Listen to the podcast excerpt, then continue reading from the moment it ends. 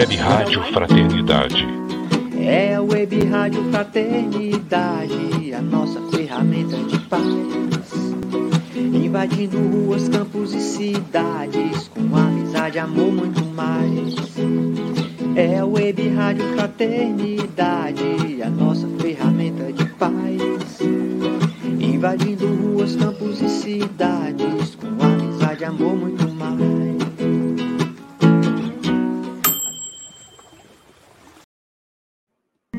Esteja sempre em contato com o bem. No site e no aplicativo da Web Rádio Fraternidade, você encontra orações diárias, palestras e estudos que te sintonizarão com os ensinos do Cristo. Para acessá-los, basta entrar no site www.radiofraternidade.com.br ou baixar o aplicativo da Rádio Fraternidade. Neles, você pode ouvir a rádio em tempo real ou acessar o nosso acervo. Web Rádio Fraternidade, a emissora do bem na internet.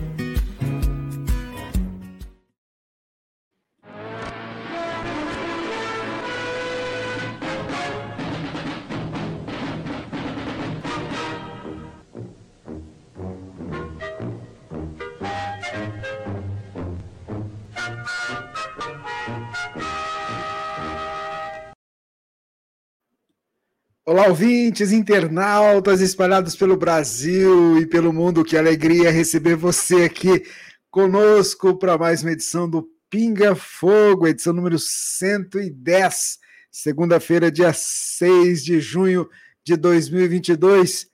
É muito bom a gente poder se encontrar para fazer esse programa. Por isso que eu chamo ele aqui para estar com a gente. Muito boa noite, Jorge Elahá.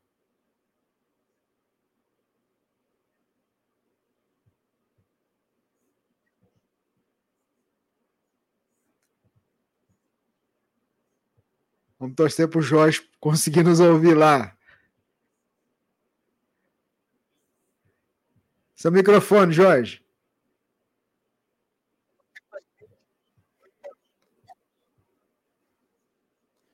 Olá, boa noite, Rubens. Boa noite para você, boa noite para todos os companheiros que estão ligados na nossa live nesse momento do Brasil e do mundo através da web Rádio Fraternidade, a emissora do bem na internet, ajudando a construir um mundo melhor. Que tenhamos hoje uma noite maravilhosa de estudo e de reflexão à luz da doutrina espírita. Boa noite para você, Rubens. Boa noite, meu amigo. Olha, hoje o programa está de um modo especial, a gente não está tendo nem a participação da Divina e nem da Sâmia, mas voltarão, se Deus quiser, semana que vem, né? Para estar tá com a gente aqui e firme e forte Se no programa. Se Deus permitir. Se Deus permitir, isso mesmo. Então a gente vai começar o programa fazendo a nossa prece. Eu queria muito agradecer a Jesus por permitir que a gente a gente pudesse se encontrar para fazer mais um programa, esse de número 110 do Pinga Fogo. Algo que começou de uma forma muito singela e que tem ajudado a gente não só aqui na produção, imagino o Jorge também, todos nós no conhecimento, na sustentação. Então, a nossa eterna gratidão, Senhor, por estar conosco. Continue nos incluindo, em especial nosso amigo Jorge, para que ele seja o teu instrumento, esclarecendo as questões que são colocadas, levando a palavra amiga aos corações aflitos. E é em teu nome, sob a tua proteção, que nós vamos começar o programa de hoje. Que assim seja. Jorge, é, o que, que a gente poderia refletir neste, neste dia de hoje, nesta segunda-feira, para a gente começar o nosso programa? Ah, Rubens, hoje eu queria conversar especificamente com alguns companheiros que estão nos ouvindo e que possuem, evidentemente, algumas dificuldades com relação à questão da depressão. Nós sabemos que hoje existe uma quantidade muito grande de pessoas que passam pelo processo depressivo. E essa circunstância, ela não é mais uma exceção nos dias de hoje. Nós estamos com um quadro bastante crítico nesse sentido. De pessoas que não somente vivem o processo da depressão, mas outros quadros também que são bastante presentes nos dias atuais, como a questão da ansiedade, os processos relacionados com síndrome do pânico e vários outros comportamentos como também a depressão mais profunda, os quadros de é, falta de um propósito para a vida, o chamado vazio existencial, que tem conduzido a quadros muito dolorosos. E a gente precisa encontrar, na leitura que a doutrina espírita nos oferece, algum tipo de suporte para essas situações. E nesse sentido, o que o Espiritismo nos aponta? Nos aponta que nós precisamos trabalhar isso em três frentes distintas. Nem sempre a questão espiritual é suficiente para trabalhar esses aspectos. A gente vai precisar de outras duas dimensões para cuidar. Uma delas é a procura de um terapeuta, de alguém que possa nos ajudar, possa nos auxiliar, não só a nós, como a família. Às vezes, a família enfrenta um quadro difícil e ela também precisa de uma ajuda terapêutica para conseguir lidar com os quadros complexos que a gente vive na atualidade. Então, é preciso que se procure o suporte de um terapeuta, tanto para aquele que vive o processo depressivo, e se ele for de uma forma mais gravosa, para a família também. E é esse mesmo profissional, o terapeuta, que vai apontar a necessidade ou não de um acompanhamento de um médico, a partir do qual poderá ser oferecido a esse paciente algum tipo de medicação para facilitar o processo de equilíbrio das emoções. De repente, essa substância que a pessoa vai tomar não será por toda a vida, é só por um momento. Só entrou numa crise, ela desfez um relacionamento, ela perdeu o emprego, ela perdeu um parente, ela está enfrentando uma doença grave, então ela está numa fase crítica do seu processo, ela de repente nessa janela de tempo poderá precisar de um suporte adicional para o trabalho que precisa ser feito. Então, é, além do terapeuta, é preciso muitas vezes a entrada de um psiquiatra, do médico, que vai ajudar com a administração de alguma substância para fazer o equilíbrio até que ele perceba que não precisa mais, ele começa a retirar é, fazendo com que a pessoa volte a ter condições, só com a terapia, de se reequilibrar. E o terceiro fator, eu já falei de dois, eu disse que eram três, o terceiro é o fator da fé, o fator espiritual, embora não estou dizendo de religião, mas estou falando de espiritualidade, é muito importante. Observa-se que as pessoas que possuem alguma conexão com algum tipo de manifestação religiosa, ela possui melhores condições de terapia, ela tem mais força psicológica, mais força espiritual para sair desse processo. Não só ele, como a família como um todo. A família também precisa de um suporte espiritual para lidar com essas circunstâncias. Então, oferecer ao indivíduo uma fé, qualquer que seja, é muito importante. Oferecer, seja na católica, na protestante, espírita, budista, shintoísta, judaica, muçulmana, não importa. Mas ter uma fé tem se demonstrado como um instrumento impulsionador do equilíbrio dos indivíduos. Essa ferramenta deve ser buscada.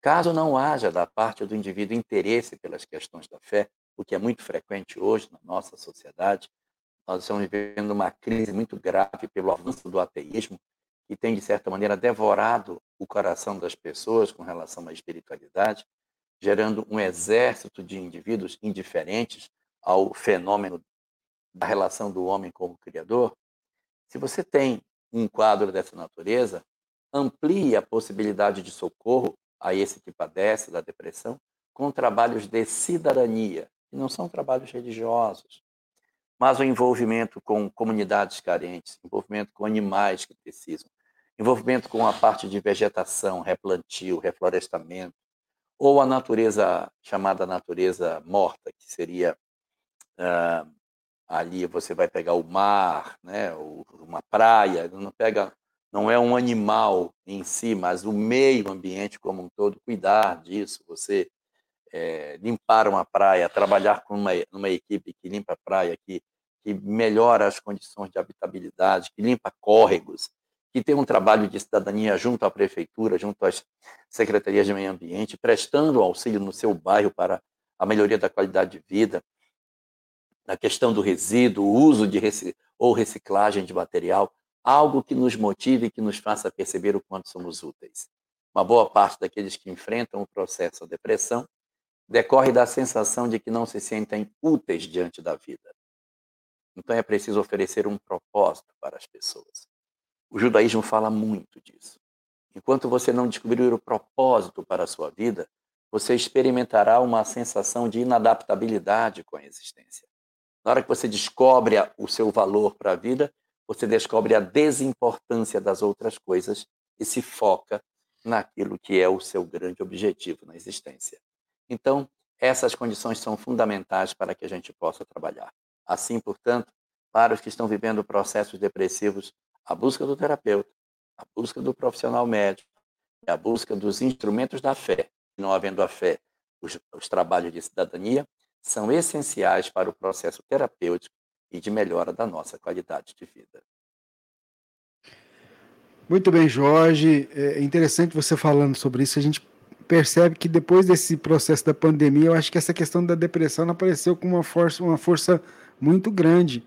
Parece Sim. até ser uma das sequelas Sim. de quem, né, quem, quem vivenciou essa problemática. Eu acho que esses pontos que você apresentou servem para a gente buscar ajuda e tentar superá-las, né? Mas eu penso, as pessoas ficaram muito tempo em casa, então a hiperconvivência familiar, o afastamento do trabalho, o isolamento social, a falta do contato físico, ninguém pode abraçar, ninguém pode se ver. Então, isso acabou provocando nas pessoas um, um acentuar das questões que já eram frágeis. A gente já era frágil. Aí, com essas experiências que surgiram, nós nos tornamos ainda mais frágeis. E, por conta dessa circunstância, a nossa sociedade hoje está percebendo um alargamento dos casos de depressão e, consequentemente, os casos de depressão profunda e de desinteresse pela vida.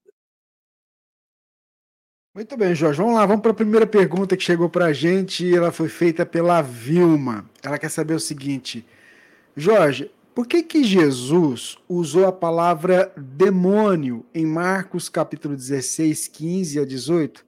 Eu preciso responder isso para um estudioso da Bíblia que é protestante. Abraços. Bom, primeiro é importante observar que Jesus não usou a palavra demônio, ele não falava grego. Jesus falava aramaico. Então ele usou a palavra do aramaico que é utilizada nesse sentido, é Satan.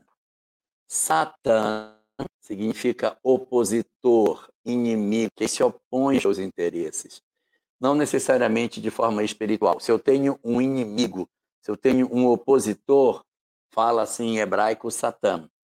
Então, Satã não é a figura de alguém que se opõe a Deus, mas é a quem se opõe aos meus propósitos.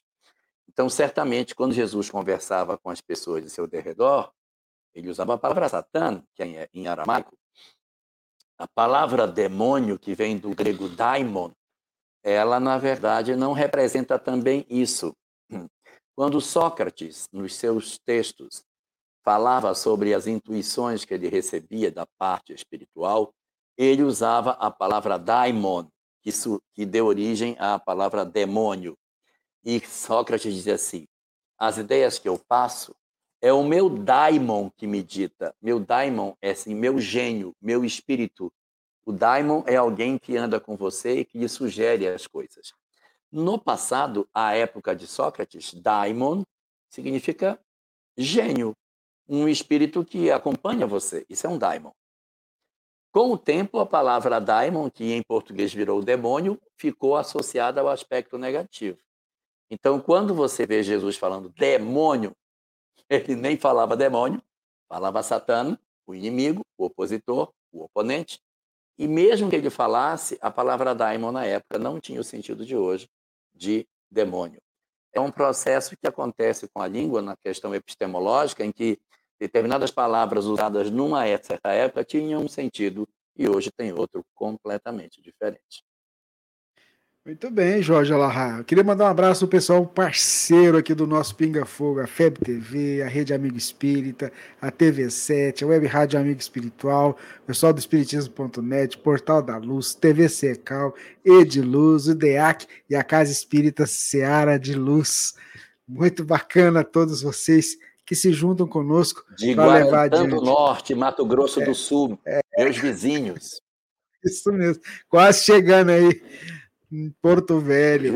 Ô, ô, Jorge, tem uma pergunta aqui feita pelo Durval, que é a seguinte: olha, é, temos um grupo de estudo e estamos com uma dúvida. No programa 82, você mencionou sobre embriões congelados, dizendo que eles ficam isolados, pois podem ser é, espíritos perseguidos e, no caso de serem implantados, provavelmente não vingarão. Conhecemos um caso que o embrião ficou 20 anos congelados e nasceu uma menina depois, quando implantada. Onde e como são protegidos esses espíritos, então? Qual a equipe espiritual que cuida deles? Quanta coisa ainda precisamos conhecer sobre o trabalho desses mentores? É o Durval Ximenes, lá de Jaú, São Paulo. Jorge.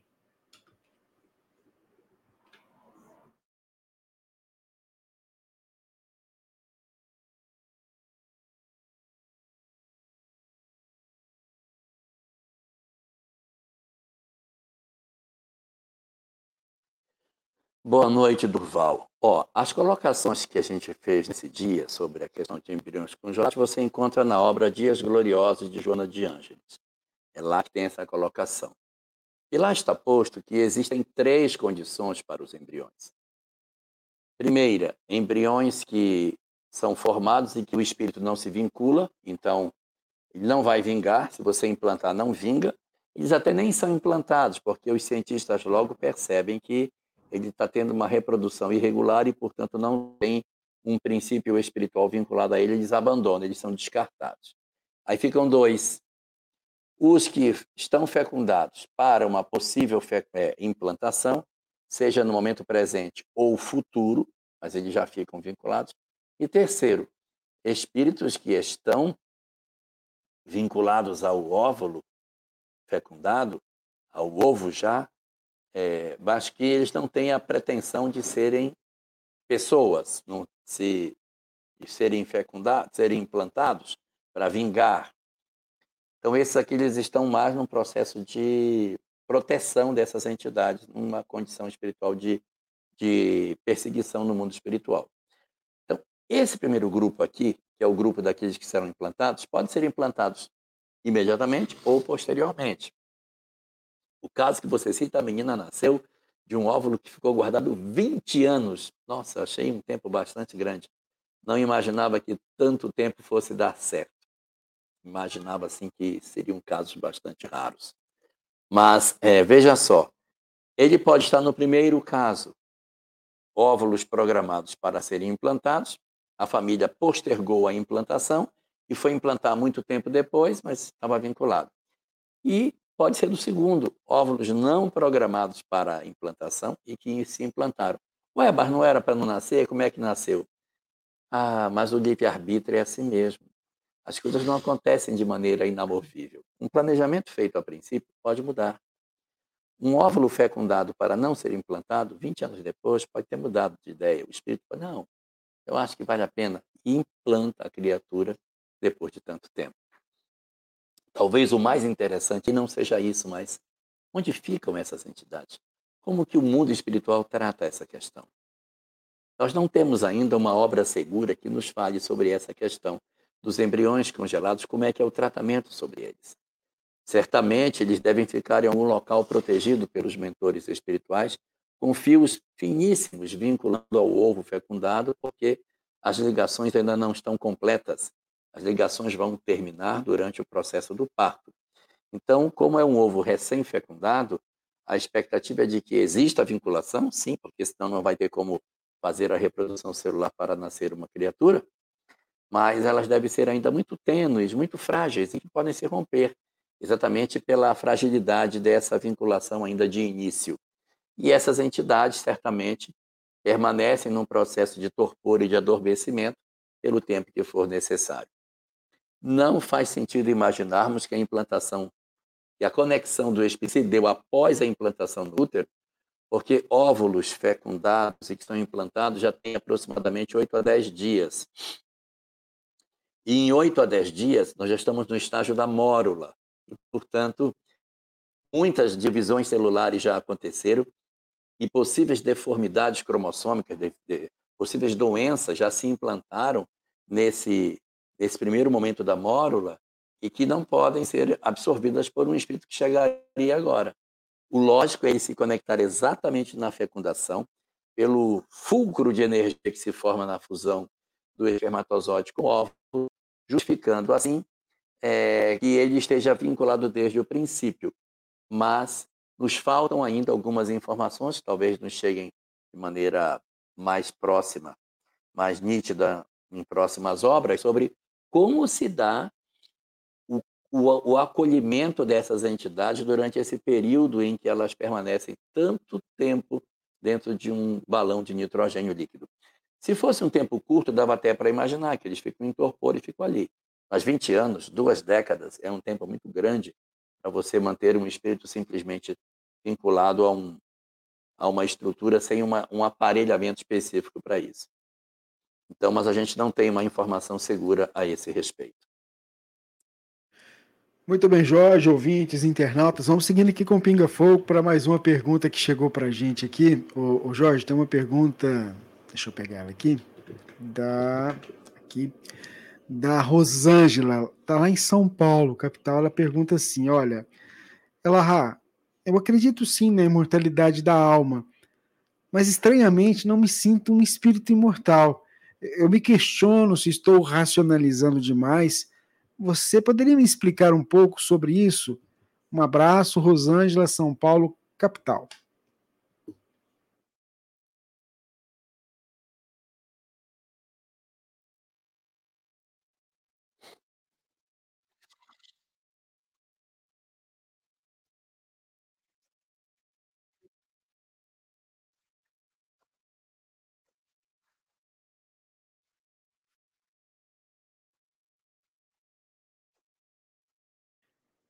Conseguiu ouvir, Elahá?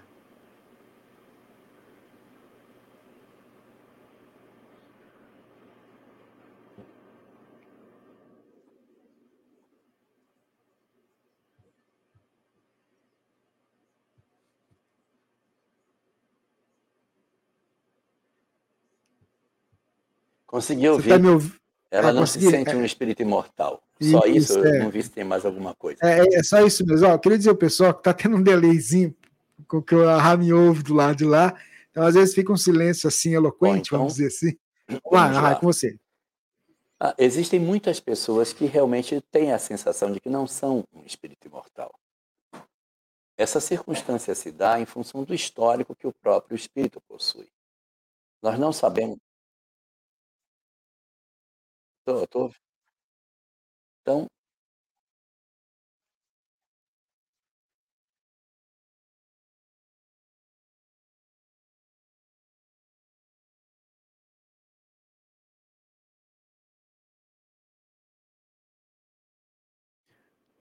Ela está com um pequeno probleminha de sinal. Ele caiu, está voltando. Enquanto isso, vamos fazer o seguinte: vamos, vamos colocar aqui. Vamos fazer o seguinte: vou colocar um vídeo e a gente volta já já para que ele possa comentar essa pergunta da nossa irmã. Tá certo? Segura aí. É o nosso Pinga Fogo, edição número 110. Trabalho muito bacana que a gente vai mostrar aqui. Vamos lá. Olá, amigos da Web Rádio Fraternidade. Aqui é o Marcel Souto Maior eu estou aqui para contar para vocês que já está em todas as livrarias a nova edição ampliada e atualizada da biografia As Vidas de Chico Xavier. Né, esse foi o primeiro livro que eu escrevi na vida, foi há quase 30 anos. Esse é o livro também que deu origem ao filme do Daniel Filho, Chico Xavier, né, que foi protagonizado pelo brilhante e saudoso Nelson Xavier. Então, vocês estão convidados a ler esse livro. Né? Aqui eu conto histórias que eu não tinha contado antes na edição anterior. O livro, a edição dele está muito bonita. Então, além de um caderno de fotos, essa edição traz também em destaque algumas das frases mais fortes de Chico. Então, por exemplo, eu destaco uma, né? o trabalho engrossa o fio da vida outra. Né? Graças a Deus aprendi a viver apenas com o necessário. Então aqui o que que vocês vão encontrar? Vocês vão encontrar os principais marcos da trajetória do Chico Xavier reconstituídos jornalisticamente, com o máximo de objetividade possível. Então, são todos os altos e baixos dessa trajetória, estão contados aqui. Eu entrevistei mais de 100 pessoas, eu passei semanas, quase que três meses, na verdade, mergulhado nos arquivos da Biblioteca Nacional, resgatando documentos, reportagens publicadas sobre Chico ao longo de toda a sua trajetória. Eu recuperei arquivos de TV e também de cinema sobre Chico antigos, né, para contar essa história.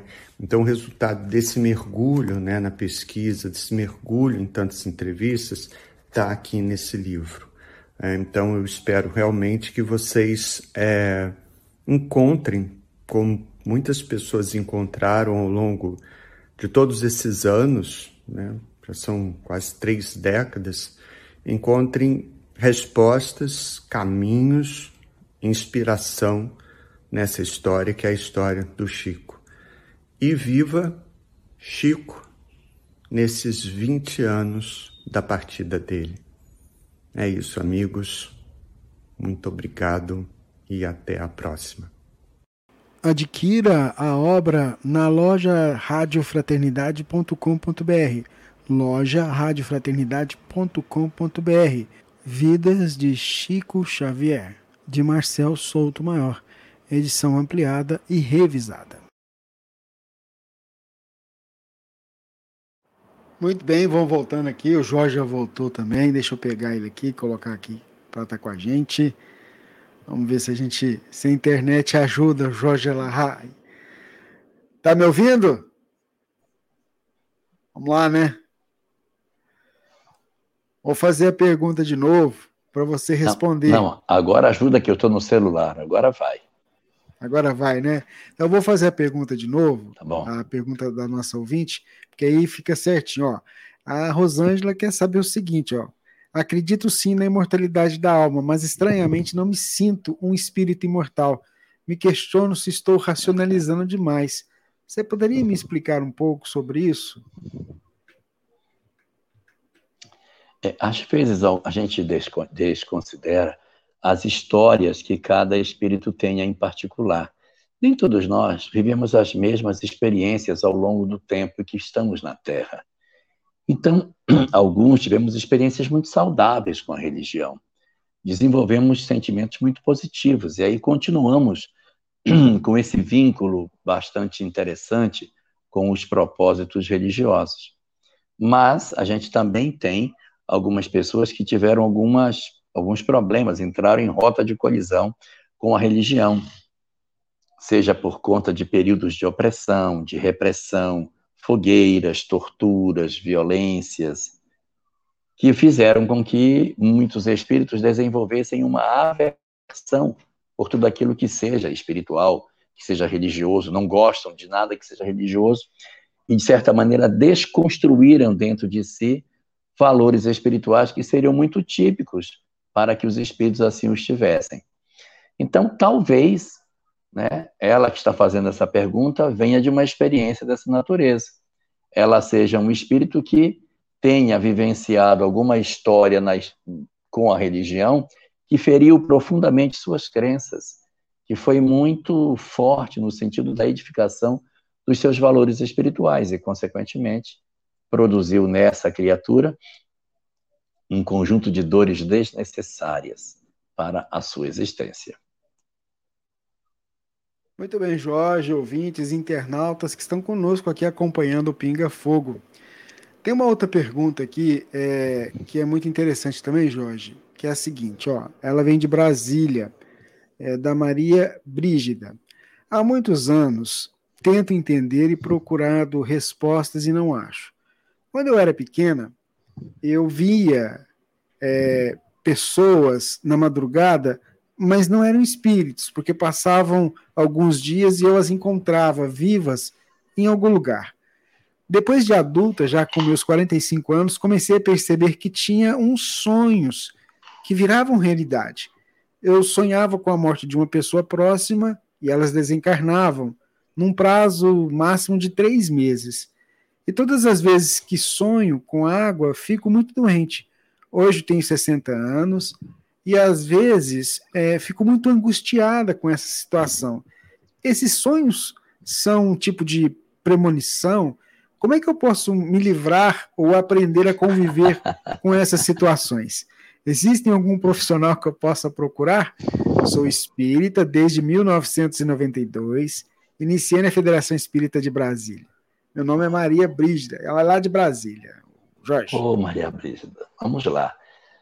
Ah, você até deu uma posição bastante acertada. É uma questão de premonição. É, existem dois tipos de premonição. Existe a premonição que é mediúnica e existe a premonição que é anímica. O que, que é uma premonição mediúnica? Os espíritos vêm e mostram para as pessoas.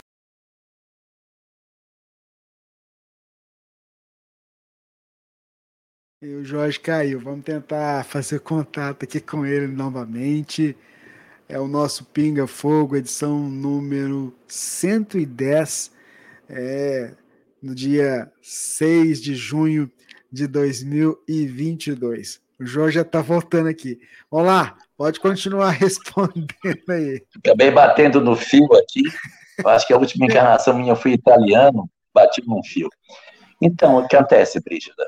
É, existem as premonições anímicas e as premonições mediúnicas. Premonições mediúnicas são aquelas nas quais os espíritos trazem as informações do futuro. Você contempla os quadros que são criados pelos espíritos. E existe a premonição anímica qual o próprio indivíduo não precisa de espírito. Eu consigo, como que, perceber as coisas que estão se desenhando para acontecer. E aí percebo isso.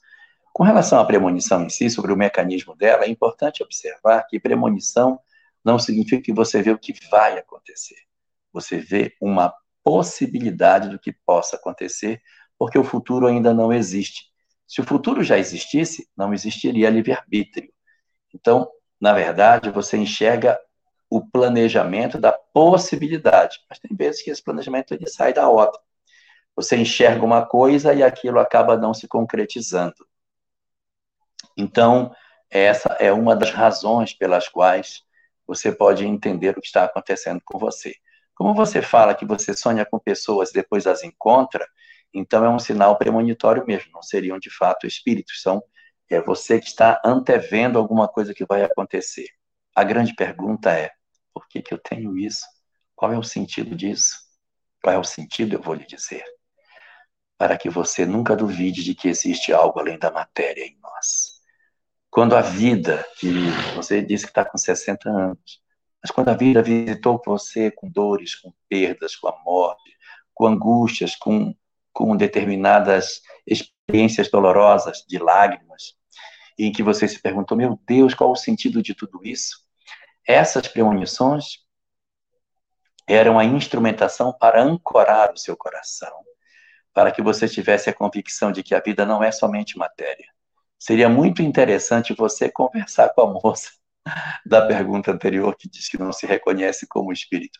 Então, a sua experiência mediúnica ou anímica, não sei qual das duas é a sua, ela é fundamental para que você consiga ter a leitura de que a vida não é só corpo.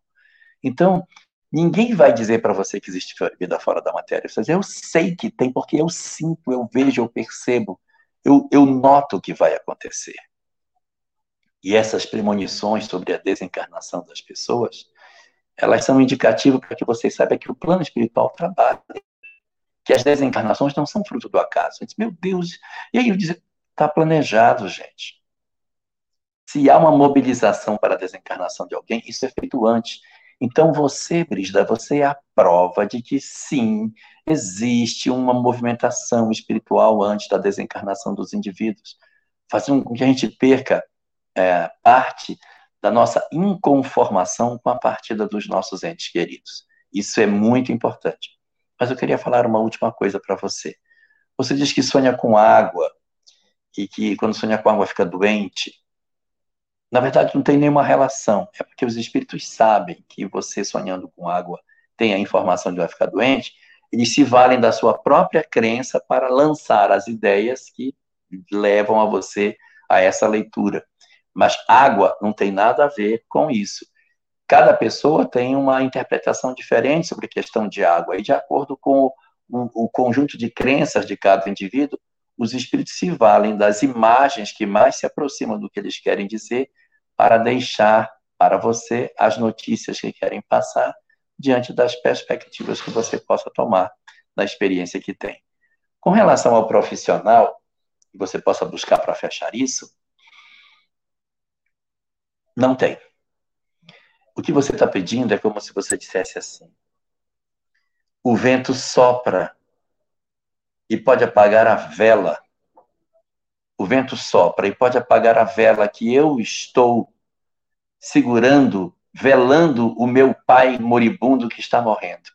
Eu não quero que o vento sopre, porque senão o vento vai apagar a vela e eu não vou ter como velar com uma vela o meu pai. Mas o mesmo vento que sopra na vela que pode apagar é o, so, é o vento que sopra em outra vela a vela do barco do outro filho que precisa chegar para se despedir do pai antes que ele desencarne.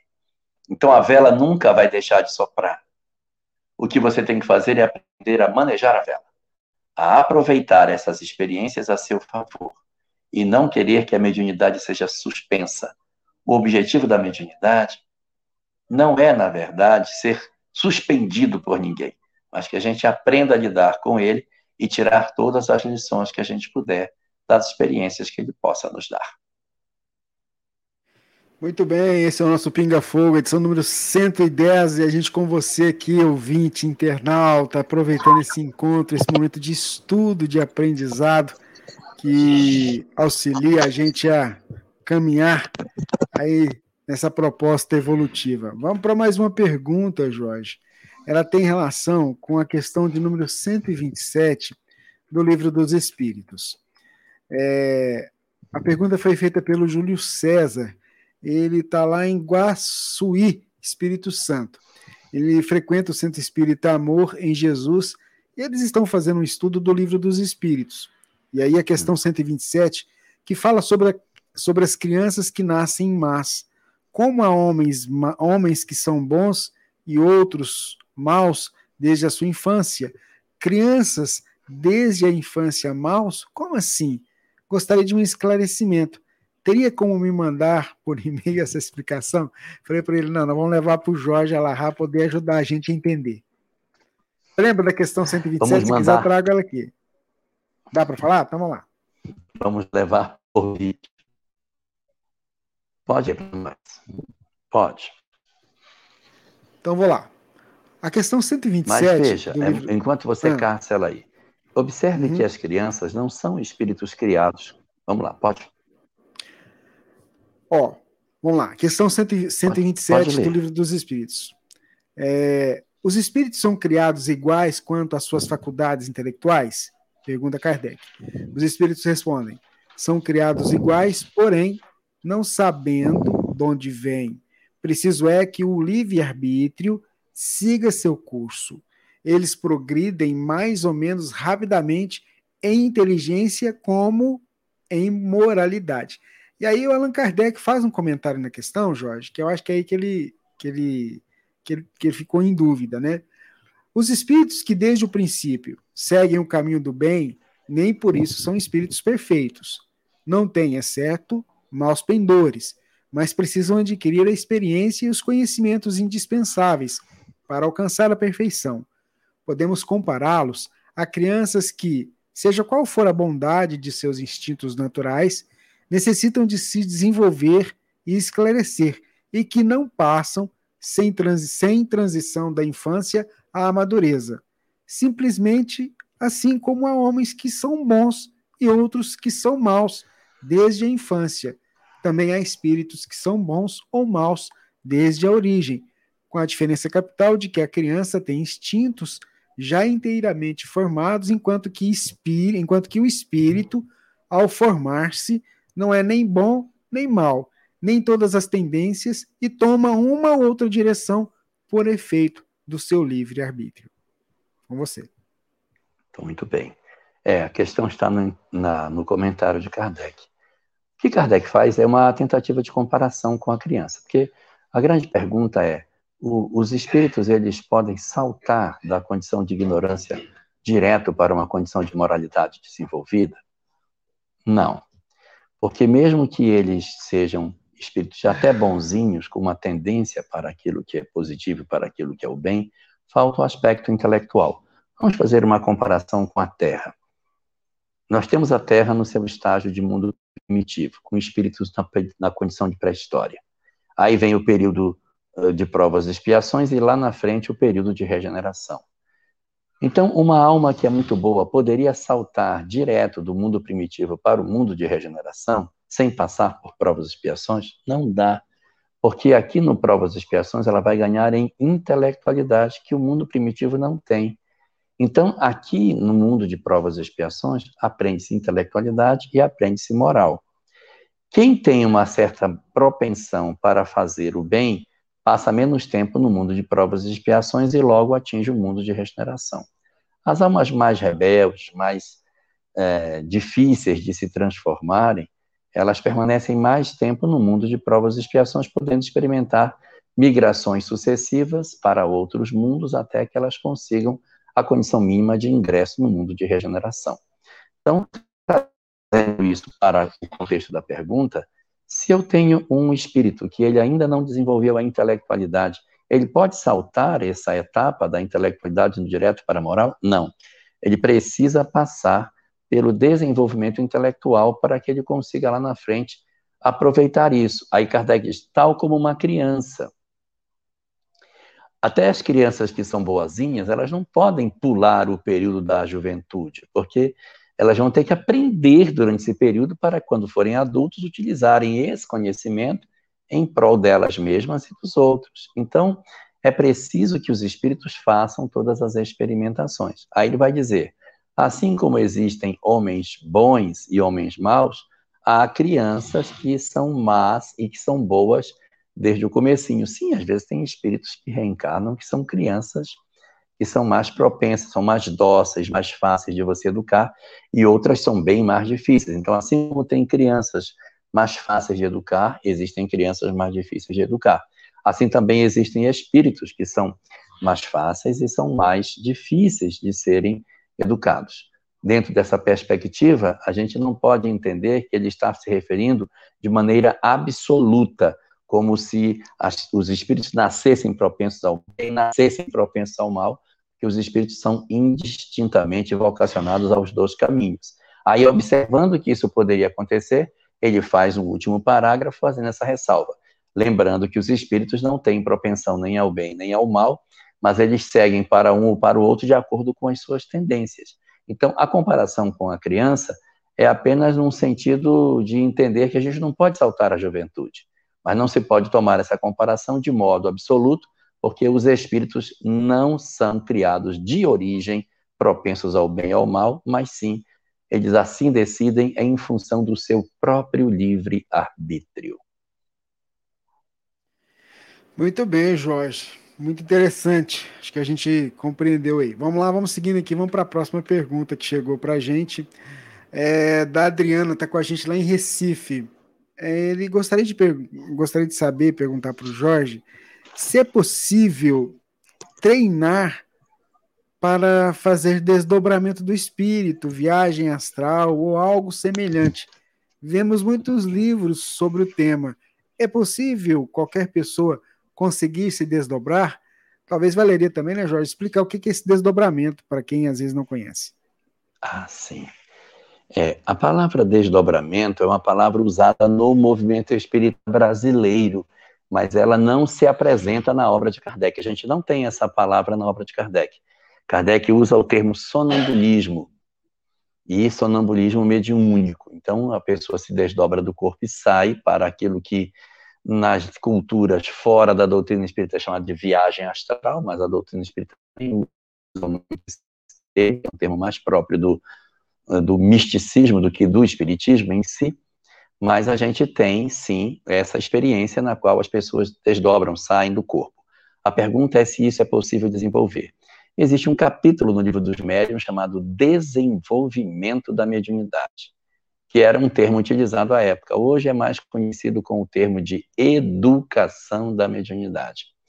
Então a gente pode substituir isso por um tema mais próprio do movimento espírita. É possível educar a mediunidade para conseguir fazer processos de desdobramento de forma mais efetiva? A resposta é sim, é possível. Então, se você ingressar num grupo de estudo sistematizado e depois ingressar num grupo mediúnico de uma casa espírita, você poderá ter os momentos de aprendizado, de reflexão, para lidar com essa possibilidade, com esse essa chance de promover em si esse desmembramento das condições espirituais e a condição de melhorar essa comunicabilidade. É, Ivone Pereira, no livro Recordações da Mediunidade, logo no segundo capítulo, ela trata sobre isso, em que ela diz que, no caso específico dela, ela não precisou desenvolver porque aos quatro anos de idade ela já desdobrava com nitidez, não necessitando de nenhum tipo de aprimoramento, porque já veio desde a primeira infância com as potencialidades, os recursos de desdobramento, desenvolvidos, justificando toda a obra que ela conseguiu produzir ao longo dos seus 84 anos. Muito bem, Jorge, esse é o nosso Pinga Fogo. Cada dia a gente vai entendendo um pouquinho desse conteúdo maravilhoso que a doutrina espírita apresenta para a gente, né? Muito bacana mesmo. Tem uma outra pergunta que chegou para nós aqui, Jorge, que é a seguinte: nosso grupo de estudos sobre o perispírito teve uma dúvida e gostaria de ouvir a opinião dela rápido. É, só, só um instantinho. Pode falar. Hum. É, eu queria só dar uma complementada na pergunta. Ah, Ela desculpa, pergunta então vamos lá.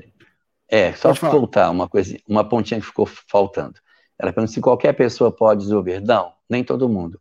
Há pessoas como eu que não possuem rudimentos mediúnicos para poder fazer desdobramento. Para esses, é bem mais difícil. A gente educa os que já possuem habilidade de desdobramento para que ela se torne mais mais hábil, torne mais capaz de fazer. Mas as pessoas precisam ter pelo menos o rudimento da mediunidade para que consigam aprimorar esse recurso. Ok, agora vamos lá.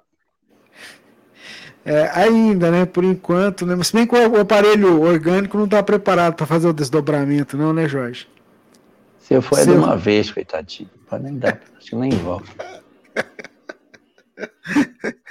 Então vamos lá, gente. Vamos para a próxima pergunta. Os nossos amigos é, nos escreveram aqui dizem o seguinte: que o grupo de estudos deles, né, estudando hum. é, o perispírito, surgiu uma dúvida e gostaria de ouvir a opinião dela. Vamos lá. Na parte que fala sobre as propriedades do perispírito, sensibilidade global, que tem como tópicos percepção global por todo, todo o perispírito, vê, ouve, sente com todo Isso. o corpo, o fenômeno físico parecido, transposição de sentidos, olfato, no, olfato nos pés, leitura com os dedos, no, no não braille, né? É, ver com a boca do estômago, por favor, se confirmar a informação, poderia é, nos informar em qual obra posso saber mais a respeito? É a dúvida desse pessoal que está estudando aí, Jorge. Olha, existe um material bem rico eu acho que é do Zalmiro Zimmermann, sobre perispírito, que é uma obra bem completa, que traz muitas informações. Ele fez um apanhado geral de uma série de informações sobre perispírito. Talvez ali a gente possa encontrar material nesse sentido. Alguma coisinha eu acho que consegue encontrar no livro Estudos Espíritas de Joana de Ângeles, quando trata sobre perispírito. Ali também tem um material que possa ajudar. E no pensamento de Emmanuel, de Martins Peralva, é possível encontrar alguma coisinha nesse sentido. Mas acho que na obra do, do Zimmermann, você vai encontrar o material que você está procurando, que é um apanhado completo de tudo que a literatura espírita dispõe sobre as características do espírito em si. É, inclusive, esse do Zimmermann, se eu não me engano, tem um conteúdo que você vai encontrar na rede mundial de computadores, um seminário grande que ele fez. Acho que tem umas quatro, cinco partes, cada uma com uma hora e pouquinho. Então é muito completo mesmo. Isso que o Jorge falou é muito bacana, o conteúdo que ele que ele aborda mesmo. Mas vamos lá. É, tem uma outra pergunta que chegou da Gisele, está perto de você aí, lá de Rio Branco, no Acre. Ela oh, quer saber o vizinha. seguinte. É, sua vizinha aí, ó.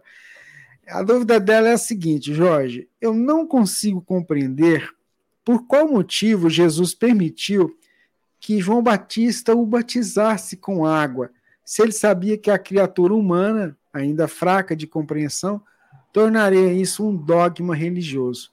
Eu gostaria de te ouvir sobre esse tema, Jorge. A Gisele perguntando.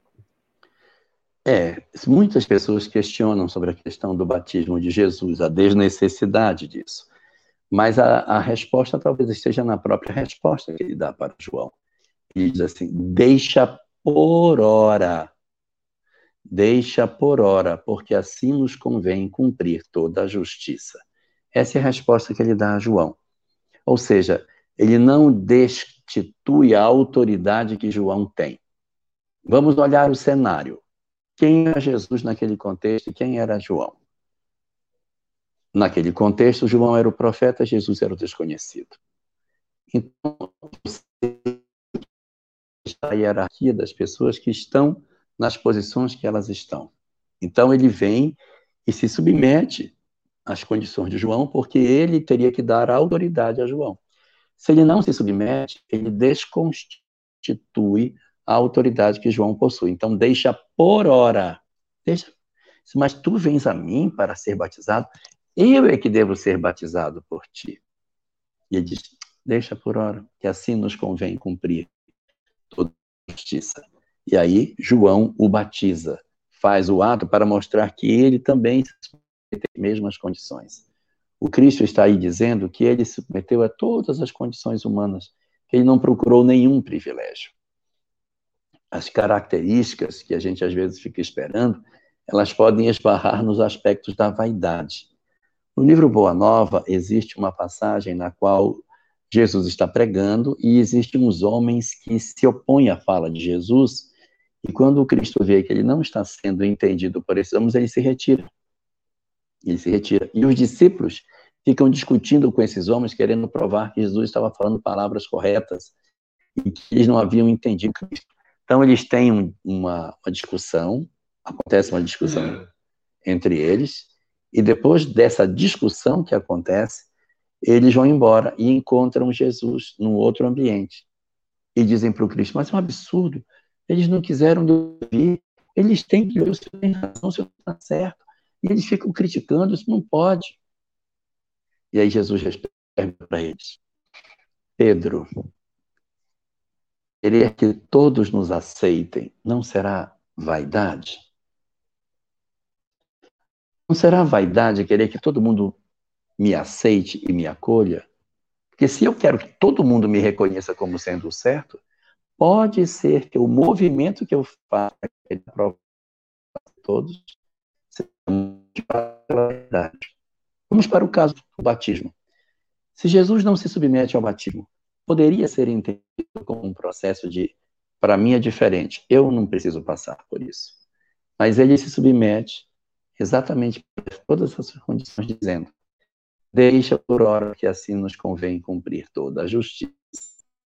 Depois daquele momento, João diz: Agora é necessário que eu diminua para que ele cresça.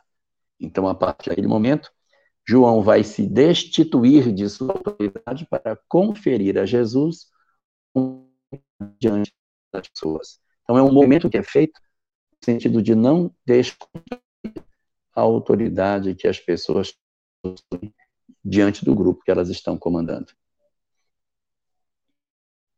Muito bem, Jorge. Muito bem. Tem uma pergunta que chegou para a gente também, Jorge. É, a nossa ouvinte, o nosso internauta que está acompanhando conosco, é, quer saber o seguinte: um filho ir para o plano espiritual antes dos pais é um sinal de uma encarnação anterior sem evolução? Eu gostaria de compreender isso. A pessoa não se identificou, né? Mas se você puder trazer uma fala amiga e de esclarecimento.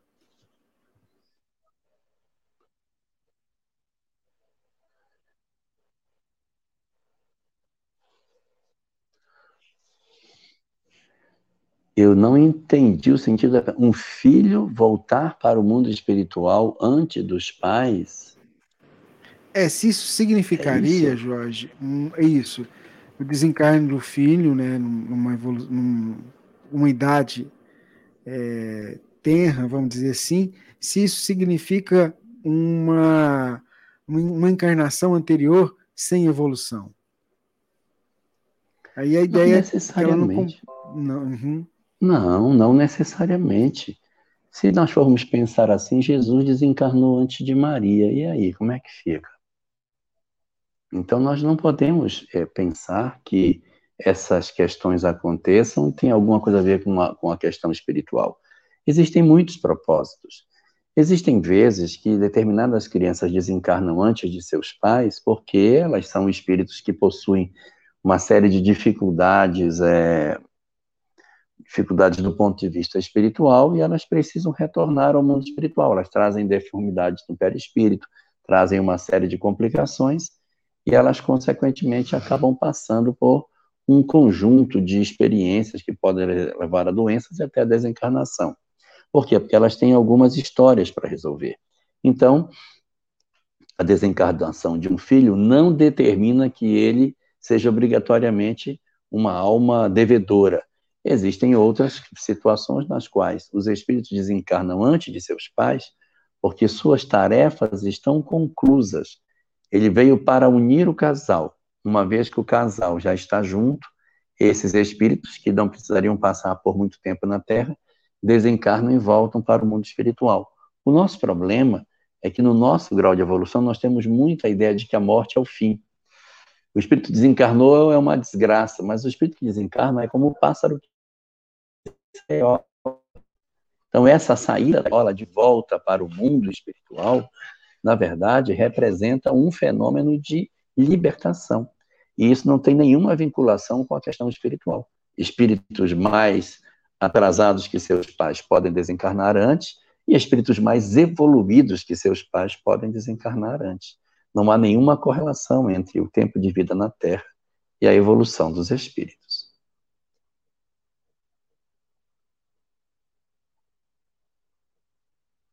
Muito bem, Jorge, ouvintes, internautas. Vamos lá para mais uma pergunta. A nossa internauta quer saber o seguinte: Jorge, se uma pessoa é, com um transtorno psiquiátrico, como a esquizofrenia, que está passando por um processo obsessivo, se ela pode ser informada, é, passando por um processo obsessivo, pode ser informado pelo médico ou na casa espírita dessa condição obsessiva, a fim de ser direcionada ao tratamento de desobsessão? No grupo de estudo que participo, falaram que não. Mas assisti um depoimento de um paciente esquizofrênico que continuava ouvindo vozes, mesmo tomando as medicações, e ela foi informada que essas vozes eram de espíritos e ela teria que fazer o tratamento espiritual. Ela aceitou e desde então não mais escuta vozes, estuda a doutrina, toma seus medicamentos e sua qualidade de vida está muito melhor, praticamente normal. E aí ela queria ouvir a sua opinião, Jorge. Certo, mas eu não entendi direitinho a pergunta. Ela diz que as, se a pessoa sofre de uma, alguma dificuldade para ela não fazer, eu não entendi. É, Repete é só que no grupo, de estudo, é, no grupo de estudo que ela participa, falaram que não se pode falar para o paciente que ele estaria sobre um, um, assédio espiritual, um processo desobsessivo que seria necessário passar por um tratamento de desobsessão também. Então, no grupo de estudo que, que participo falaram que não. Entendeu? Pois é. A questão não é exatamente essa. A questão é você não criar a doutrina do medo. Então, você chegar com a pessoa e falar, olha, você está debaixo de uma obsessão terrível, tem uma entidade que quer matar você. Ele já apareceu aqui na reunião, ele tem os olhos assim, ele tem essa forma física e ele anda com determinadas estruturas e Isso a gente não faz, a gente não ameaça as pessoas e a gente não coloca medo nos outros. Mas isso não quer dizer que eu não possa indicar para uma pessoa que está num processo de perturbação que ela deva fazer o tratamento. Só que a gente faz de maneira mais sutil. A gente diz, olha, fulano, é, eu acho que seria interessante fazer um tratamento. Porque se tiver alguma perturbação espiritual, já é tratado. A gente sabe que todos nós estamos sujeitos a essa circunstância, que isso pode acontecer com qualquer um de nós, que é assim mesmo. A gente tem épocas que está mais frágil e por isso acaba sendo uma vítima desses processos de perturbação. Então, em função dessa circunstância, eu acho que seria bem conveniente que você avaliasse a possibilidade de fazer isso. Porque se tiver alguma coisa, já é atendido. Mas nunca dizer, olha, é o seguinte, você está num processo de perturbação horrível, o espírito vai matar você, vai acabar com a sua vida, ele ronda você, ele anda de maneira que ele já disse que ele vai dar até o final do ano para matar você. Isso a gente não faz, mas a gente sugere. É, é, é justo oferecer a terapia para as pessoas, mas sem ameaçá-las. Dizer, fulano, seria interessante, se você não está se sentindo bem, é bom que você procure, vai fazer bem para você, vai aproximar seu mentor de você, vai aproximar os espíritos benfeitores. A gente valoriza o positivo. Diz que vai melhorar a proteção, que vai ajudar com que ele consiga ter mais acerto nas decisões que ele tem que tomar. Veja como isso é muito diferente do que ameaçar as pessoas. Então, talvez a orientação do grupo é não ameaçar as pessoas, dizendo que elas vivem um processo obsessivo que pode empurrá-las para um processo de desencarnação. Então, isso é muito importante que seja feito. Mas deixar de oferecer socorro, a gente deve pensar bem, mas sempre oferecer olhando pelo lado positivo, favorecendo as conexões espirituais dos nossos mentores conosco. Muito bem, Jorge, ouvintes, internautas, esse é o nosso Pinga Fogo, edição número 110. É, 110 edições já. Ô Jorge, a pergunta que chegou para a gente aqui é, é a seguinte. O Roberval Abreu. Jorge, boa noite. Há como descrever o momento exato do desligamento? Esse momento exato está descrito no livro Obreiros da Vida Eterna. Existem cinco casos de desencarnação nessa obra, em que você pode ver em cada um deles detalhes diferentes desse. Inclusive, no capítulo 13 da obra, aparece a desencarnação de Dimas, em que é, Jerônimo vem e quebra na fossa romboidal dentro do cérebro, uma estrutura que sai uma chama, uma centelha, o espírito ainda sem o perispírito.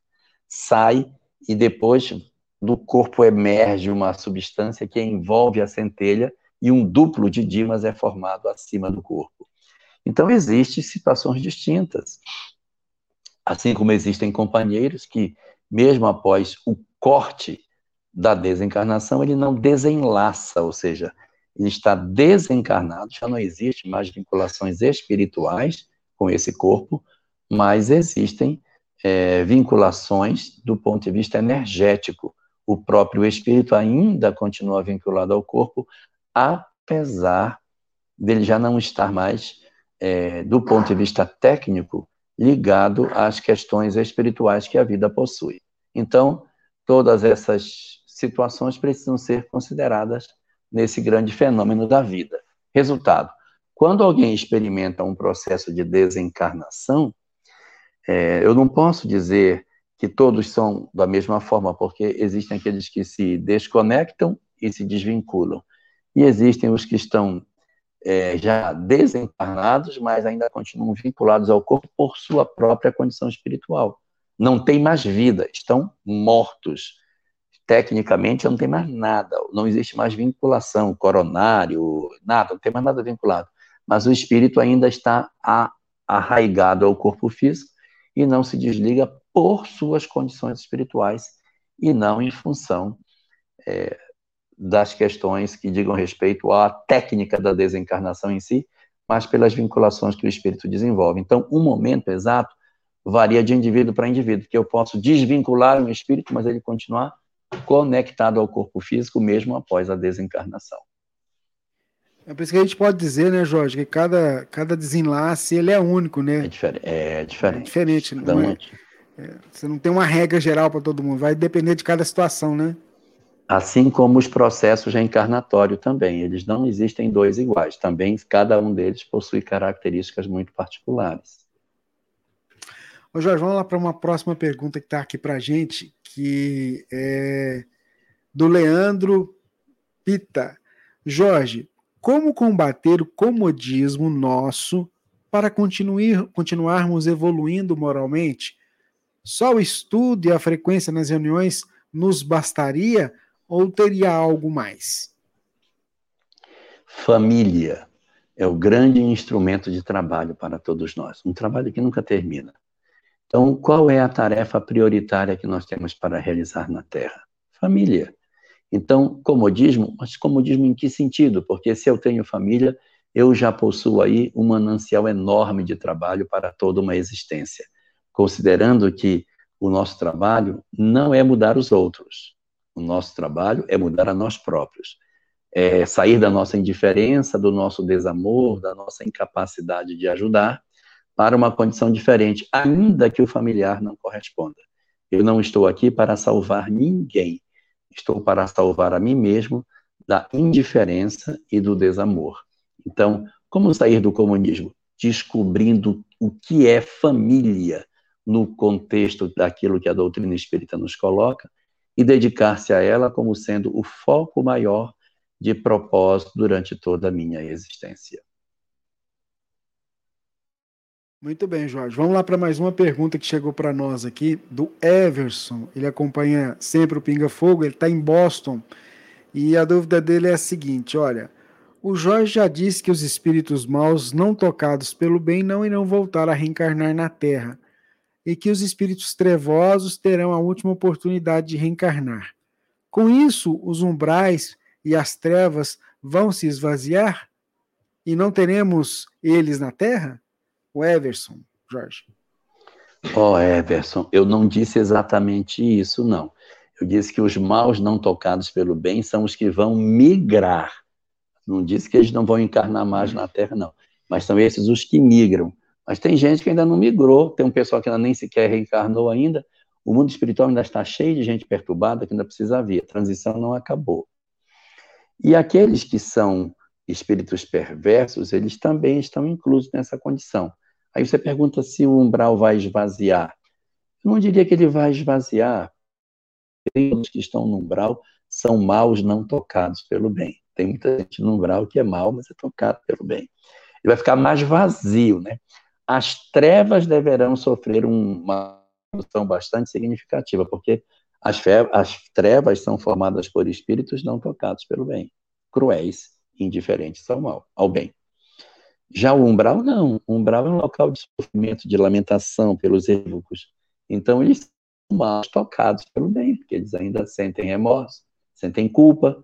Então, eles estão ainda nessa transição para a luz.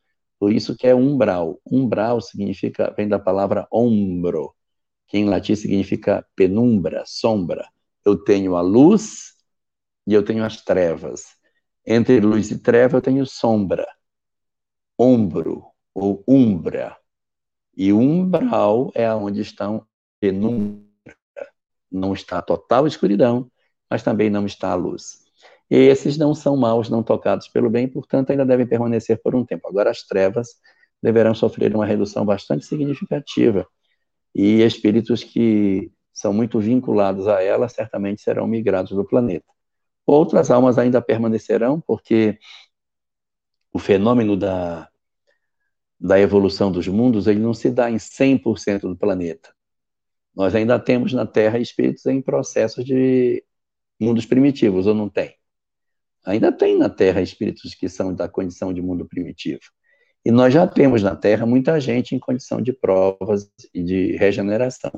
Então ela avança, aumentando o número de pessoas de regeneração, mas ainda fica um pessoal de provas e expiações por aqui. Então, há um esvaziamento do umbral, há um esvaziamento significativo das trevas, mas mundo de regeneração, conforme o item 17 do livro, do capítulo 3 do livro do Evangelho segundo o Espiritismo, o mundo de regeneração não é ainda um mundo superior, é um mundo onde o bem e o mal ainda estão muito presentes nas nossas vidas. É melhor do que o nosso, onde o mal predomina sobre o bem. No outro já vai ter um equilíbrio, ou seja, ainda que exista o mal, haverá o desejo dos homens de acertarem e de construírem uma sociedade melhor. Muito bem, Jorge. Tem uma pergunta que chegou para nós aqui do Moisés Sintra. Ele queria saber, Jorge, o seguinte: a mediunidade pode desaparecer de um médium? Por exemplo, o médium é, ele vem exercendo a mediunidade e de repente ela pode desaparecer? O livro dos médiuns, acho que é no capítulo 31. 31? Não, não é o 31. Antes do 31. Ele tem, não é um capítulo inteiro, ele tem um tópico dele chamado Perda e Suspensão da Mediunidade. Lá são apresentados nove razões para que o médium possa ter a sua mediunidade como suspensa, como perdida. E ali vai aparecer várias. O médium está muito cansado, o médium está doente, o médium não passa as informações, o médium não aproveita as informações que são dadas. Então, tem várias razões ali. Uma consulta ao livro dos médios vai, vai oferecer a você a resposta da pergunta que você está buscando. Está direto lá. Da perda e da suspensão da mediunidade, onde Kardec trata as várias razões para que esse fenômeno possa acontecer. A perda é definitiva e a suspensão é um processo temporário.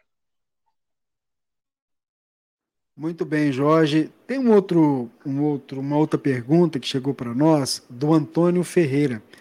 A dúvida dele é a seguinte, ó. Há algum meio de tratar a enxaqueca com passes? E ele justifica por quê? Porque a filha dele sofre com isso, já fez ressonância e graças a Deus está normal. E aí ele coloca que os remédios mais prejudicam e não resolvem. Ela tem 25 anos. Na verdade, a gente tem que observar que o processo de enfermidade do homem não pode ser considerado como sendo unicamente físico ou unicamente espiritual. Sendo o homem um ser integral, os aspectos físicos interferem no psicológico, que interfere no espiritual e vice-versa. Então, nada impede que você procure terapêuticas espirituais ou espíritas para o tratamento daquilo que diz respeito ao corpo físico. Mas isso não impede que você procure o tratamento médico.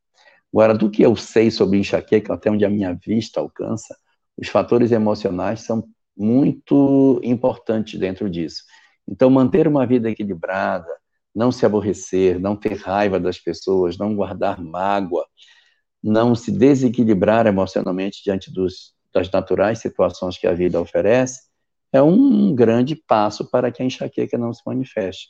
Ela tem muita vinculação com os nossos aspectos emocionais cuidar do equilíbrio emocional nosso, cuidar das nossas condições espirituais é essencial para a redução dos eventos e da intensidade das enxaquecas.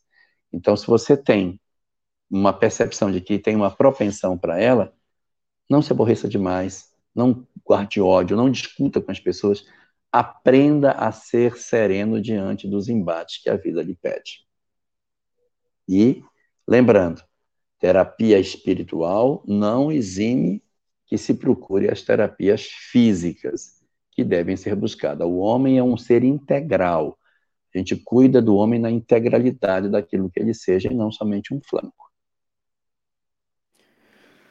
Muito bem, Jorge. Vamos lá para mais uma dúvida.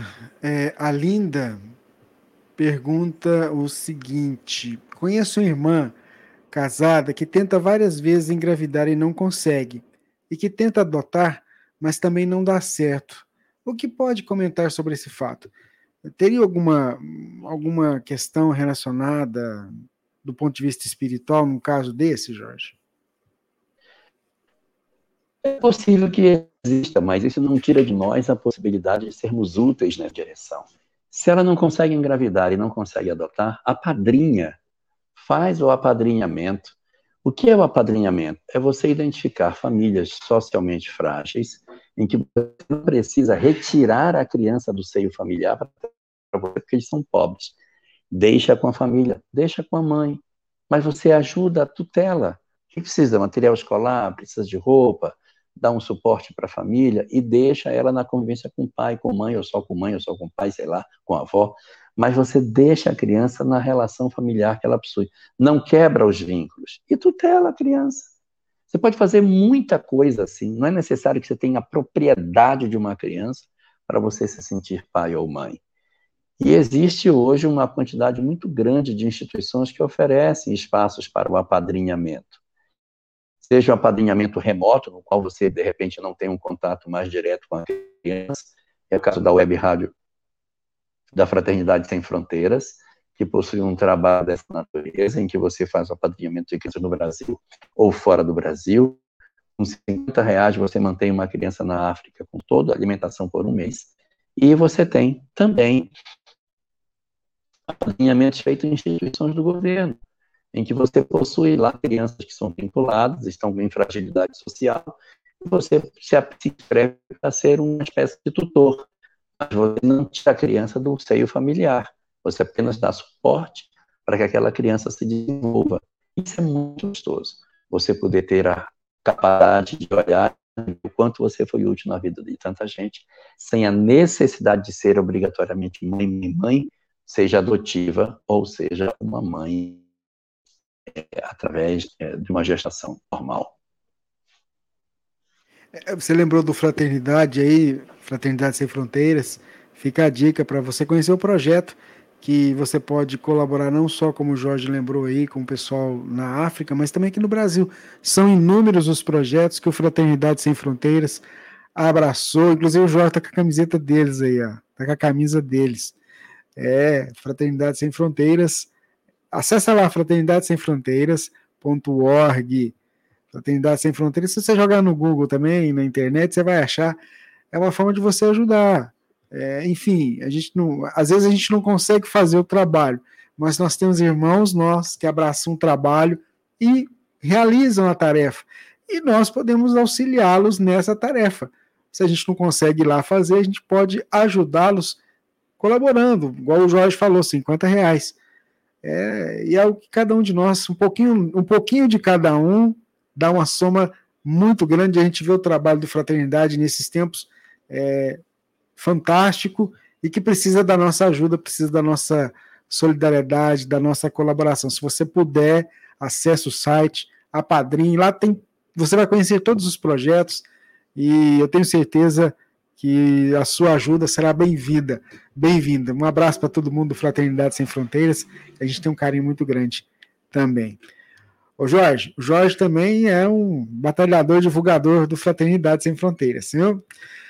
Vamos lá, próxima pergunta que chegou para a gente aqui, Jorge, deixa-me ver qual que é. Peraí, deixa eu pegar, abrir a página errada. Peraí, vamos lá. Rubens, é muita página aberta. Aqui, perguntas, está aqui. É, ô Jorge, é, boa noite. Gostaria que você tirasse uma dúvida. As nossas próximas doenças, fruto dos nossos vícios morais e corporais, é, ficam registrados no espírito? É a dúvida do Paulo Rogério.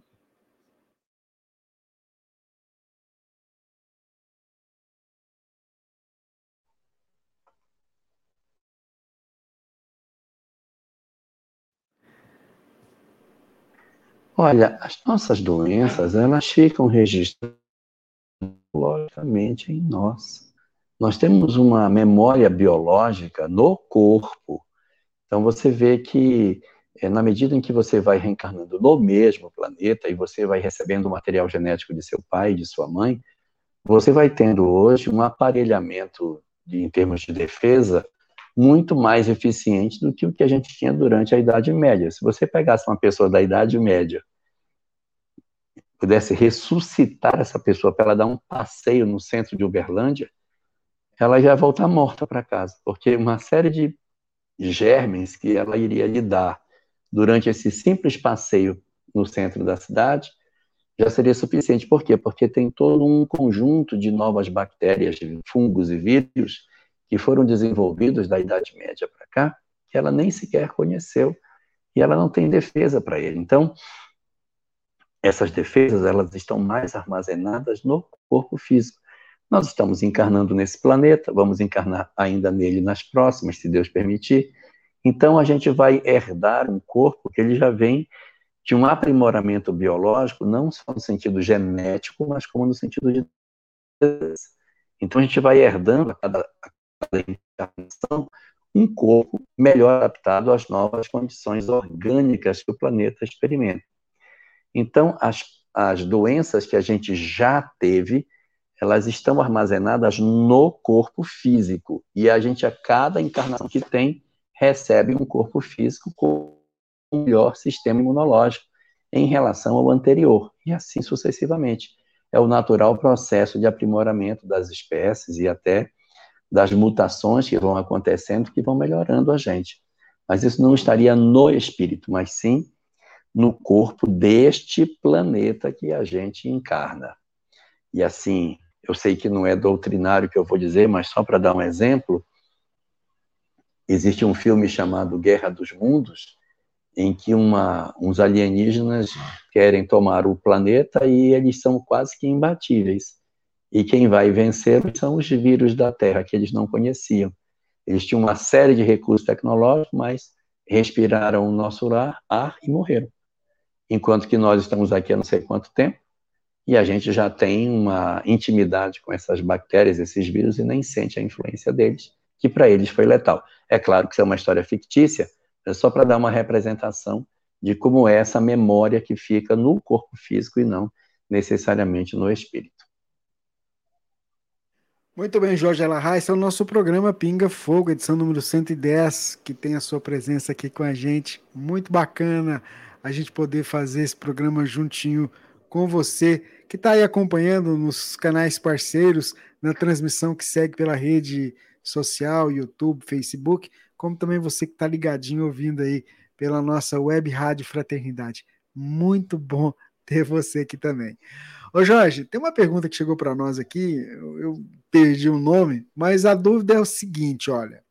Fazem 55 anos que meu pai desencarnou. É real a média de 50 anos do nosso tempo para poder voltar a reencarnar? Não, não, não existe nenhum tipo de regra nesse sentido. O relógio de Deus não tem ponteiro não existe nenhuma vinculação entre as características que a gente possa dizer do tempo no mundo espiritual com o tempo que a gente precisa para reencarnar, nada disso. Existem espíritos que muito rapidamente retornam para uma nova experiência corporal. E existem outros que demoram, às vezes, séculos. Depende muito do propósito. Então, há companheiros que possuem um intervalo de tempo bem curtinho para fazer isso, e há outros que não precisa de um tempo bem mais elástico para que eles consigam realmente é, realizar esse trabalho de retorno. Nenhuma vinculação, 50 anos, não. Nada, nada a ver em termos de tempo para a reencarnação entre os espíritos. Muito bem, Jorge. Elahá, vamos lá para mais uma pergunta que chegou para a gente. É, deixa eu pegar aqui. Que é a seguinte: existe, Jorge, algum livro que cite que Judas era um zelote, faço parte de um grupo de estudos do Evangelho e gostaria de ler mais sobre esse assunto. Eu não anotei aqui o pedido da nossa ouvinte, peço até desculpa. Sim, tem. Sim, tem. Esse livro que fala que ele era um zelote não é um livro espírita, é um livro escrito por um iraniano. Esse livro chama-se Zelota. É um best-seller fácil demais de encontrar nas livrarias. Não é uma obra espírita. E ele tenta aproximar Jesus dos zelotes. Jesus. E, por consequência, Judas, inclusive o prenome Iscariotes, tem a ver com o fato de ele ser zelote. Porque os, os zelotes usavam faca chamada sicari, que ficava entre as voltas da na cintura. Eles faziam várias voltas Sicari no meio. Aí, quando eles iam na multidão, ele o Sicari e assassinavam as pessoas. Então, essa era uma prática dos zelotes. O nome dele, Judas Sicariote, é porque ele era portador do é uma hipótese que ele levanta, mas a ação dominante ele era Judas da cidade de Sares. Então ele era Judas Cariote, mas é, Existe sim essa obra, essa hipótese. Não obra espírita. Mas está perguntando a obra, não perguntou espírito? obra tem, mas é uma obra feita por um iraniano. Não vou lembrar o nome dele, mas se você botar o Zelota, você vai achar facilmente essa obra aí, muita tranquilidade. Muito bem, Jorge. Vamos seguindo aqui para mais uma pergunta do nosso Pinga Fogo, que é a seguinte: é, a nossa ouvinte internauta Ana Maria, do Rio de Janeiro, ela vê se você pode ajudar ela a entender. Gostaria de obter um esclarecimento, se for possível. Sou trabalhadora de uma casa espírita há quase 20 anos. Não tenho mediunidade ostensiva, mas trabalho no passe e na mesa mediúnica como ouvinte esclarecedora dos irmãos necessitados. Uma vez, após a palestra, antes de iniciarmos os passes, eu e mais três trabalhadores, como de costume, nos reunimos em círculo na sala de passe e fizemos a prece preparatória para o trabalho. Nesse momento, um dos médiuns videntes viu chegar um espírito com uma bacia d'água e todos nós lavamos as mãos. Embora eu estivesse ali, consciente, em prece, jamais saberia que também lavei as mãos se a médium não tivesse dito. Então eu pergunto: como posso não saber o que fiz em espírito naquele momento se eu estava ali acordado e consciente? Se você puder ajudar a Ana Maria a entender. Essa é uma característica muito típica de todos nós que não somos médiums. Eu também sou do mesmo jeito. Eu também não sinto nada. Aí o pessoal diz: olha, derramaram umas coisas em cima de nós, é, colocaram. Olha, fez, não senti nada. Então, na verdade, esses instrumentos ajudam a retirar determinados fluidos, recursos que eles têm para apoiar. Então, é, o trabalho espiritual ele é assim mesmo. E quem não é médium não percebe. É isso que faz as pessoas serem médiums e não médiums. Elas não percebem, elas não sentem. Se ele é não médium, ele não diz assim: Nossa, eu senti que chegou um espírito pegou na minha mão. Não sinto nada. Eu sou não médium. É o meu caso. Eu sou não médium, não sinto nada.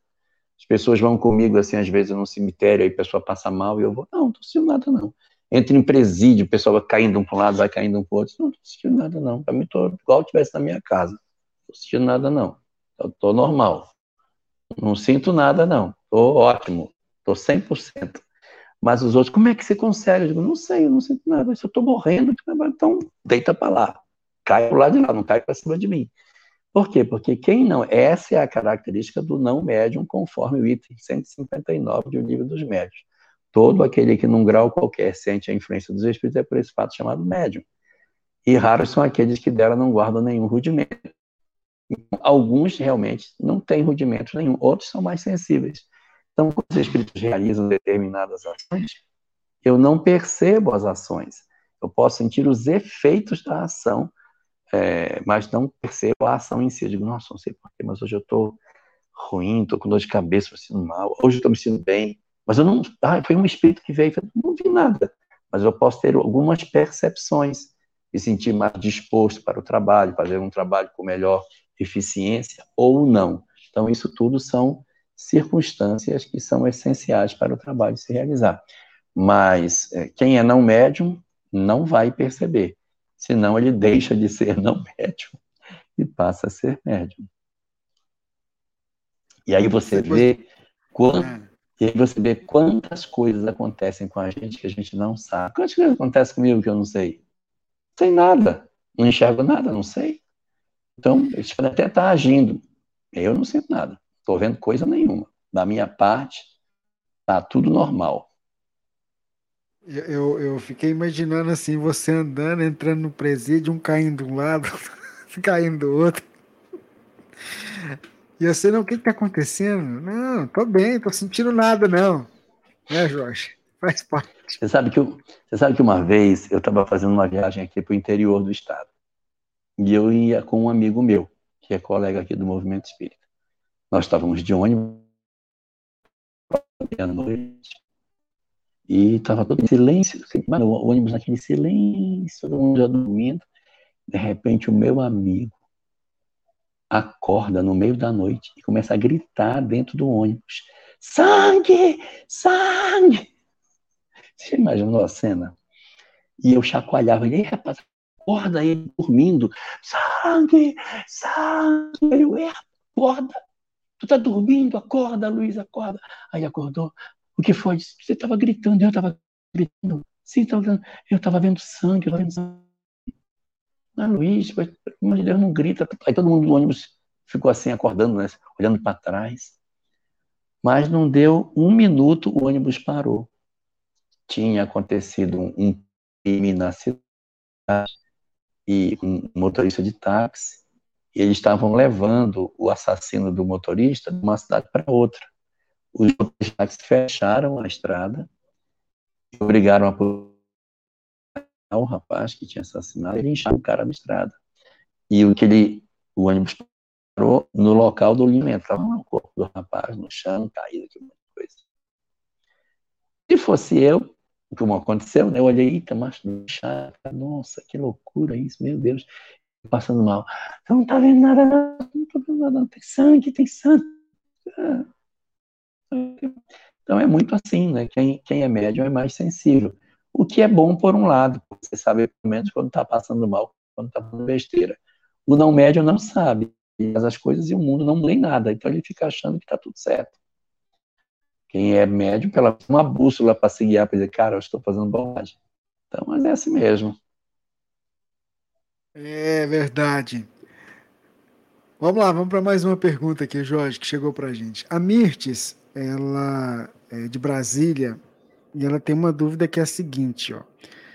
Não sei se você vai conseguir lembrar. É, lendo a mensagem 90 do livro Pão Nosso, eu encontrei a passagem de Lucas 3,17 que diz assim: Ele tem a pá na mão, limpará a sua eira e ajuntará o trigo no seu celeiro, mas queimará a palha com o fogo que nunca se apaga. João Batista. Gostaria que o nosso querido Jorge explicasse essa passagem, pois não entendi o final, que diz com o fogo que nunca se apaga a Mirtes Castanheira de Brasília. O fogo nunca vai se apagar, mas as pessoas não ficarão eternamente no fogo. O mal sempre existirá. Nós não ficaremos eternamente nessas condições. Então, diz assim: vai arder no fogo eterno. Diz, vai arder eternamente no fogo. Vai arder no fogo eterno.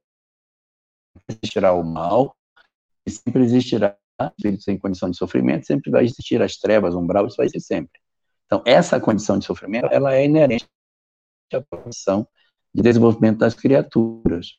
Mas os espíritos passam ali por um tempo e seguem. Então, ele vai, vai pá, vai limpar a eira dele, vai juntar no eleiro o trigo, que produz o pão, e a palha que não presta, ele vai lançar no, no fogo que arde eterno e guarde não quer dizer que a palha vai ficar eternamente no fogo ardendo.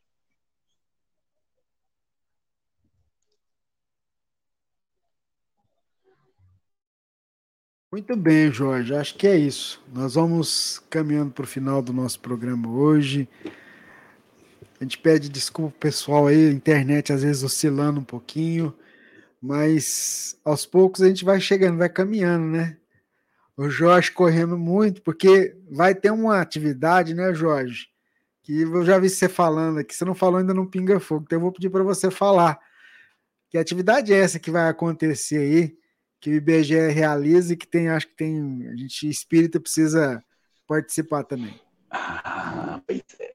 Eu, eu não estou em Porto Velho hoje, hoje eu estou aqui num hotel. Estou fazendo a live aqui no com mais dois mil IBGE que estão dormindo aqui, ressonando do meu lado. A hora um acorda, outro, somos três no quarto. Então eu estou aqui sentado, tô, lá estou fazendo sentado no chão com o notebook em cima da cama.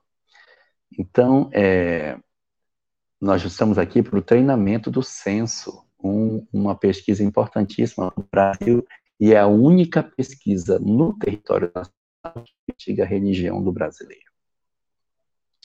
Ela vai acontecer do dia 1 de agosto ao dia 31 de outubro, e em alguns lares será perguntada a religião. São dois formulários. Um formulário pequenininho, não pergunta a religião, e um formulário maior, que pergunta a religião. A gente precisa se declarar espírita ao recenseador para que a gente possa quanto nós somos. Na última lei apenas 4 milhões de pessoas se declararam espíritas. É um baixo em relação ao real número de espíritas no, no país. Então, a gente tem uma oportunidade enorme agora ao ser visitado pelo IBGE, poder declarar que você é espírita. E um detalhe, é, olha só, Rubens, como é interessante. Brasil é, é, é Brasil, não tem jeito. O IBGE permite que você registre até três religiões. Três para a mesma pessoa. Então o cara pode dizer assim: ah, eu sou budista, sou espírita e eu sou católico. Existe essa possibilidade, acredita? É, a é, gente também tem essa ele, possibilidade. Ele não vai precisar falar que ele é espiritólico mais, né? Não, eu sou espírita e sou católico, pode dizer. É possível agora no IBGE, com vírgulas, separar mais de uma opção de religião. Mas, independente disso, declare-se espírita, se você for. Declare-se espírita, para que a gente possa ter uma medida mais exata de quanto nós somos. É a única oportunidade que a gente tem para fazer isso. Se não fizermos agora, só em 2030, e a gente precisa que o Brasil conheça a realidade de quantos somos e como vivemos. E é o censo que vai dar essa leitura. Eu estou aqui no interior do estado para conduzir um treinamento de 10 dias aqui para treinar o, o, o, o pinga-fogo da semana que vem também eu vou fazer aqui. Então, a gente vai ter toda essa dinâmica para realizar durante esses nossos dias de trabalho, tá bom? Então, gostaria de pedir a todos que recebessem o recenseador e que respondessem de maneira correta, principalmente a parte de religião, para que a gente sabe, saiba com quantos nós realmente somos no país. Muito bem, Jorge. Vamos fazer a nossa prece? Você faz para nós? Vamos lá? Faço, faço sim. Vamos orar. Senhor dos nossos corações, nas nossas horas de angústia, nos nossos momentos de crise, nos nossos conflitos existenciais, nós temos tanta carência da tua presença para nos apontar o que é mais justo de se fazer no curso das nossas vidas. Trazemos em nós tantas dúvidas, tantas dificuldades para saber qual o caminho correto a seguir. Por isso nós te pedimos que tu ilumines o nosso entendimento, para que possamos decidir com acerto nas circunstâncias das nossas vidas, os nossos dramas pessoais, nossos conflitos familiares, nossas angústias de toda ordem, precisam tanto da tua bênção, do teu amor. Por isso nós te pedimos em socorro a nós próprios, que tu compareças na intimidade dos nossos corações, que tu nos visites durante o sono, nos ajudando a perceber o que é mais exato fazermos das nossas vidas. Não deixa, Senhor, que tomemos mais medidas equivocadas. Não deixa que trilhemos novamente caminhos tortuosos e desnecessários para nós. Oferece aos nossos corações a condição de entendermos o que realmente tu desejas das nossas almas. Somos, na verdade, muito frágeis, inexperientes e precisamos de mais do teu socorro nas nossas horas de crise.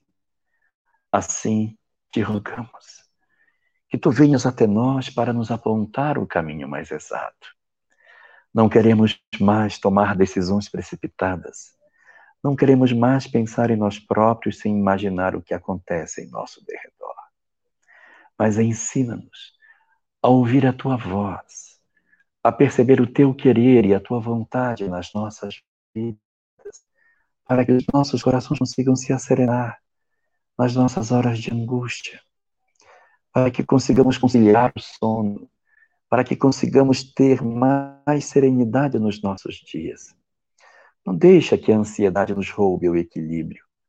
Não deixe que as nossas angústias nos tirem a capacidade de agir com proveito. E oferece-nos, ó Senhor da vida, a sensação de que tu estás em torno de nós e que não estamos sozinhos. Concede-nos o dom espiritual de sentirmos a tua presença nos guiar os passos, a nos envolver a mente e a nos oportunizar de maneira mais exata o grande trabalho de transformação das nossas almas. Assim te rogamos, Senhor, que tu estejas conosco, que tu compareças nos nossos momentos mais difíceis, nas nossas decisões mais amargas, para que nós possamos nos agasalhar nos teus braços e nos sentirmos amparados pela tua proteção que nunca falta. Que o teu amor, assim, abençoe as nossas vidas, proteja nossos corações, derrame as tuas bênçãos sobre toda a humanidade e ofereça a todos nós a capacidade de acordarmos mais seguros e mais confiantes daquilo que a vida nos pede para que seja feito. Estejas assim conosco, Senhor. Abençoa os nossos corações e nos guarda na tua paz.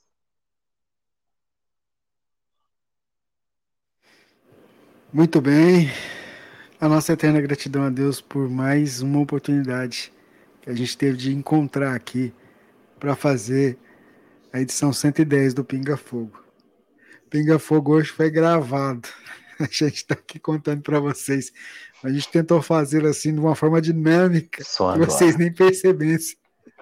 Mas eu queria dizer que as perguntas que vocês mandaram aí no chat, a nossa equipe recolheu, estão guardadas no nosso banco de perguntas e, e certamente, como hoje, a gente aproveitou muitas perguntas dos programas é, passados que a gente não conseguiu trazer em função do tempo e as trouxe aqui.